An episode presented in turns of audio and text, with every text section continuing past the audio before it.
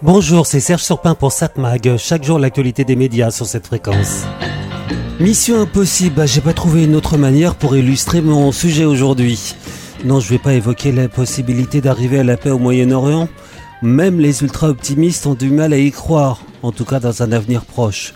Quoique souvent, on a des surprises. Des gens de guerre qui se transforment en gens de paix, ça peut arriver. Si personne ne vient mettre évidemment des bâtons dans les roues, ou au pire, ne vient les éliminer.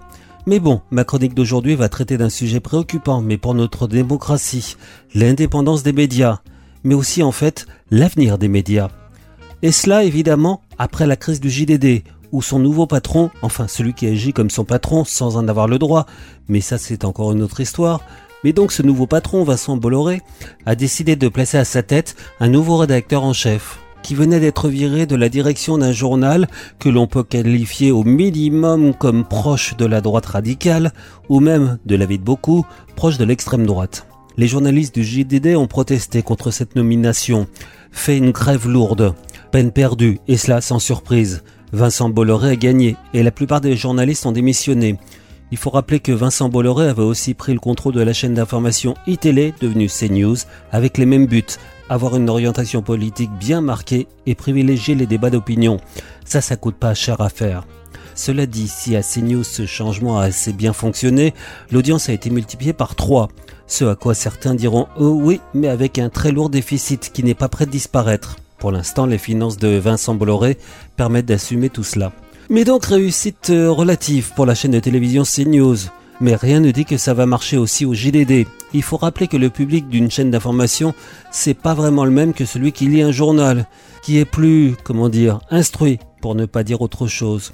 Et pour l'instant, les premiers chiffres du nouveau JDD ne sont pas bons. Les ventes ont plongé et l'arrivée d'un nouveau quotidien dominical, la Tribune Dimanche, avec dans sa rédaction beaucoup d'anciens des médias de Lagardère, dont e-télévision et Paris Match, ne va certainement récupérer des anciens lecteurs du JDD. Mais donc se pose le problème de l'indépendance des médias. Comment faire? Imposer des règles strictes pour que les patrons d'un journal n'imposent pas ses idées à la rédaction Ça demande beaucoup d'abnégation. Oui, amener de l'argent sans dire un mot, alors il est vrai que Le Monde ou Libération ont des propriétaires qui ont garanti l'indépendance de la rédaction. Mais ce n'est pas la loi qui a fait cela, mais plutôt des propriétaires, ce que l'on appelle des milliardaires, qui sont aussi des idéalistes. Oui, ça existe.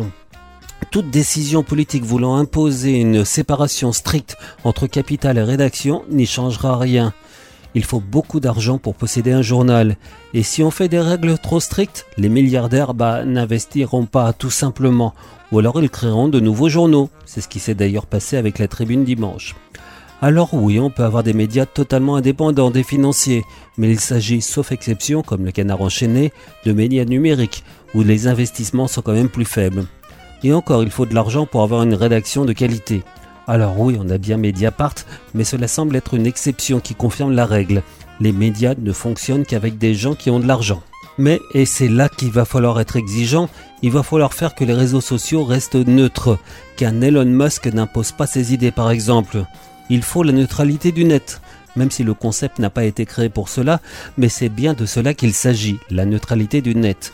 Être strict sur la gestion des réseaux sociaux qui ont l'avenir des médias dans leurs mains. Sans cette neutralité du net, n'importe quelle idée pourra être mise en avant. Et là, défendre la démocratie deviendra mission impossible. l'actu des médias.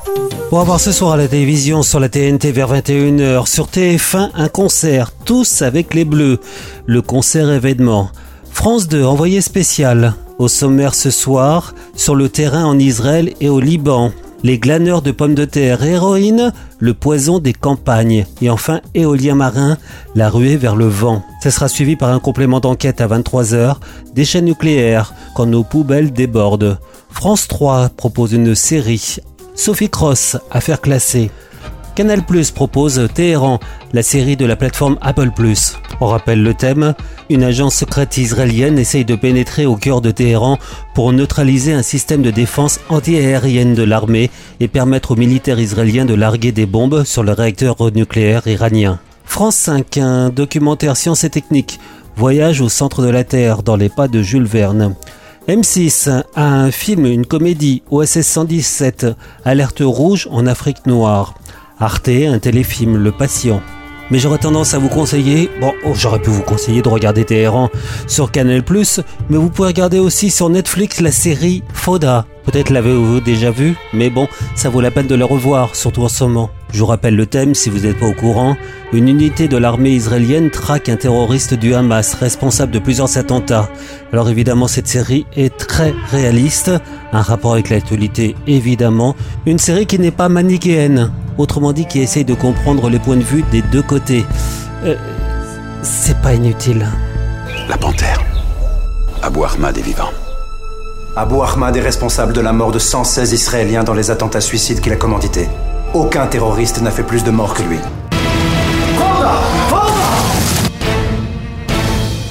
Donc je vous conseille de regarder, en rapport avec l'actualité évidemment, la série Foda qui est proposée par euh, Netflix. Cette mag, l'actu des médias.